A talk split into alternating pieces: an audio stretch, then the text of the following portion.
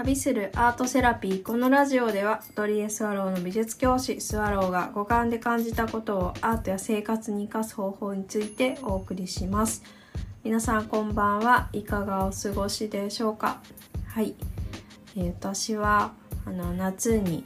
これは勉強しようとか思ってなんか研修会に行ったりだとか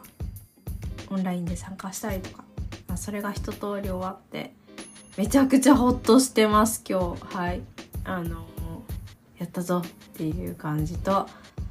これで9月を迎えられるみたいな気持ちで嬉しいです。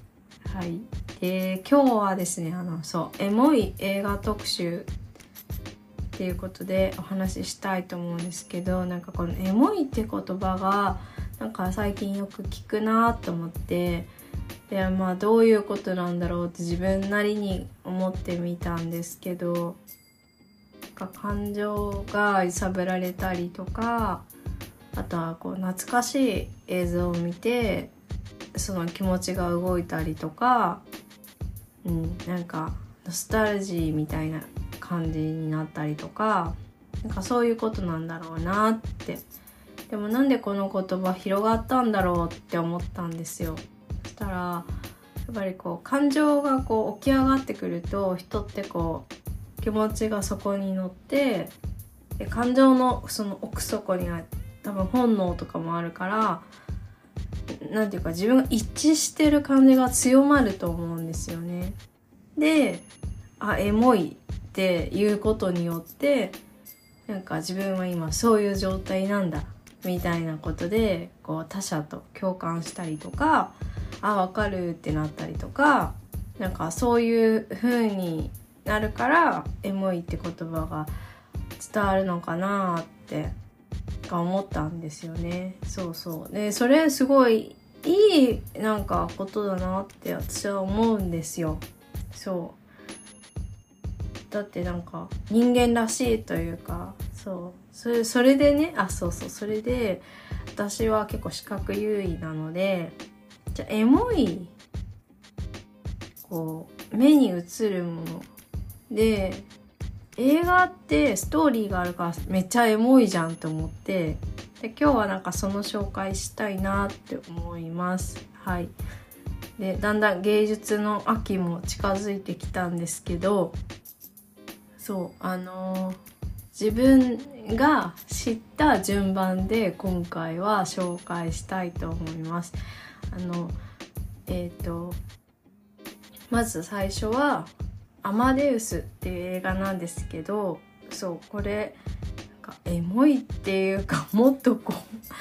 うなんかちょっと深い感じも入るんですけどそう「アマデウス」っていう映画皆さん知ってますか？あのモーツァルトの生涯をこうモーツァルトのそばにいたサリエリという音楽家の視点からこう掘り下げたえ映画なんですけどあのねこの映画のめちゃくちゃいいところはですねこれちなみに宇多田ヒカルさんも推してる映画なんですけどあの装飾が本当に再現されてるんですよ。めちゃくちゃ細かいしあと当時の感じをあのもう見応えがめ120%ぐらいある状態で再現してるのででかつそこにモーツァルトの音楽が加わってもうドゥバーみたいな感じであの見ているだけで気持ちいいんですよね。そうそう。でなんかこの映画のエモさっていうのがですねやっぱりモーツァルト確か30代中頃で亡くなるんですけどそうで病に侵されていく中でももうそのひらめきが止まらなくてどんどんこう曲を作るわけなんですよね。で最後そのそばにいたサリエリというまあ、音楽家の人、まあ、その人はそのモーツァルトの天性の才能にすごくこう嫉妬する自分もあったりとかで自分自身ももちろん作曲活動をしていてすごくこう宮廷の音楽家として活躍はしてるんですけどそのモーツァルトではない自分に関してすごくこう人間的な葛藤を覚えてるんですよね。でこうそばにいながらモーツァルトが最後こう死に迫る中でこう作品作りに一緒に参加して加わっていくんですけどなんかこの映画がなぜかですね私の なんか幼少期にしかも年末に再放送されることがめちゃくちゃ多くて私何度かこれを見てるんですよね。だから私の中で年末の映画みたいな風に位置づけられていてで年末ってなんかこう温かい気持ちでこうね新しい年を迎えるぞみたいなのをイメージすると思うんですけど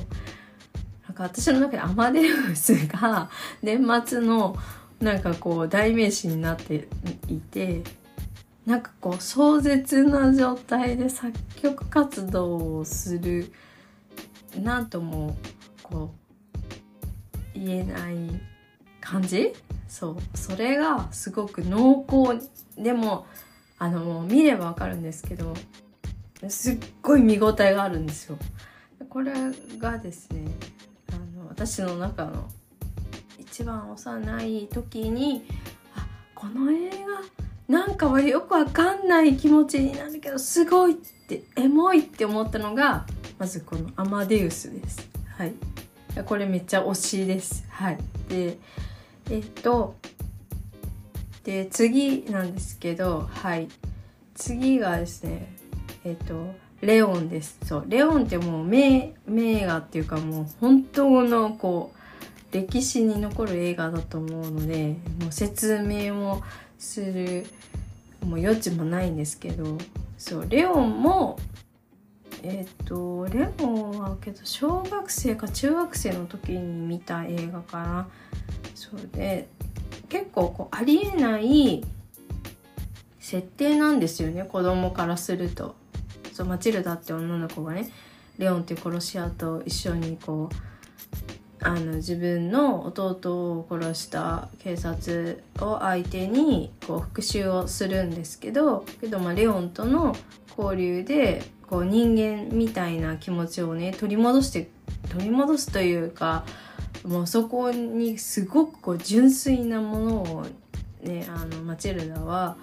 こう見せるんですよね。でそれに心動かされたレオンが、まあ、行動に出るんですけどそうそれがねあのうん。こんなことってあるんだってなんかこう不思議な気持ちでその映画見てたんですけどそうでとっても2人とも純粋であ綺麗だなって単純に思ったんですよね。なんか本当にこう透明な感じなんですけどどうしてもこの最後にですねレオンが亡くなってしまうっていうことがあるのがなんかこう腑に落ちなくて結局こんなに代償払うんだ みたいなのが当時の私の,、まあ、しあのそう感想なんですけど、うん、でもすごくね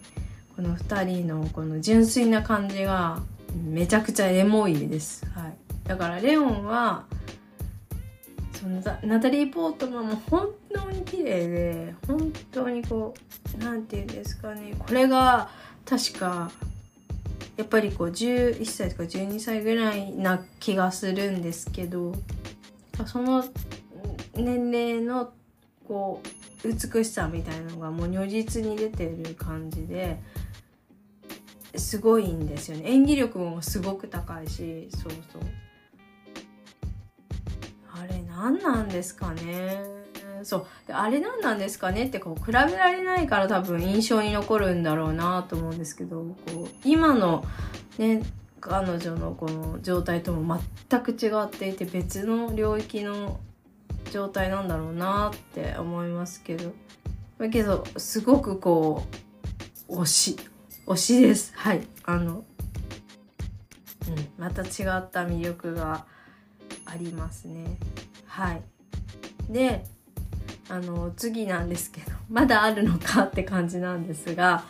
はいこれはですねこれから秋におすすめな映画で「ある画家の数奇な運命」っていう映画です。これはあのリヒターを題材にしてるあの現代美術のリヒターを題材にしてる映画ででですねあのこの曲なんですけどサントラを担当してるのマックス・リヒターとね同じ名前なんですけどそうっていう方で曲がめちゃくちゃいいんですよ。もう曲が本当にめちゃくちゃいいんですよ。でこれがあのその画家の「数奇の運命」っていうタイトルなんですけど結構歴史的な背景もあってあの第二次世界大戦とかその辺のこうことと絡むんですけどで本人は主人公は画家なんですよね。で自分の作品のこう確固たるものとか何を描きたいのかとかなんかそこをこう追い求めていく中でも自分のおばとなった人が、まあ、そういうこう歴史の中で亡くなっていったっていうことも背負いながら自分のこうオリジナルの絵をも求めてか描いていくんですけどなんともねこれはねこれ生きないとわからないやつだみたいなのが映画で描かれてるんですよ。生きながらすっごい長い時間生きながら描いていかないとここにはいけなかったんだこの人の絵ってわかるんですよ。ね見ててでそこでまたサウンドトラックでめちゃくちゃいい曲が流れるんですよ。でもそれがもうバーンって感じでなんかうわーってなんかなったんですよね。そう。でこれに関してはその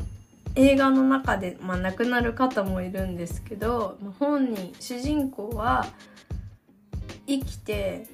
それをこう全うするみたいなのがなんか意志がすごく強いんですよね。そう。でちゃんとこう実践して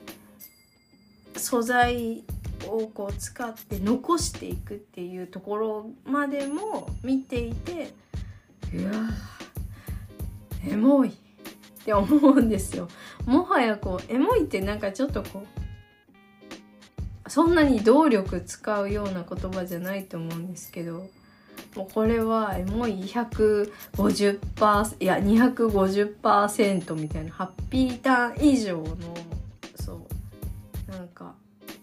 うんこの人これが書きたかったんだなっていうのとですねこうまさかの展開がこの映画にはあるんですよ。そう。そこが見ている人にもうわーってなる瞬間があってただの絵描きの話じゃないっていうのが、まあ、交互期待なんですけども是非見てもらいたいですこれはもうほんと秋に近づけば近づくほどこのマックス・リヒターの「ノベンバー」っていう曲が映画で使われてるんですけどそこの旋律がすごく、ね、こうインスピレーション湧く曲で、うん、なんかよかったら是非見てみてください。ある画家の数奇な運命という映画です。はい、あの今日はエモい映画3選お送りしましたが、えっ、ー、ともしよかったらはいあのご覧になってみてください。今日も最後まで聞いてくださって本当にありがとうございます。それではまた。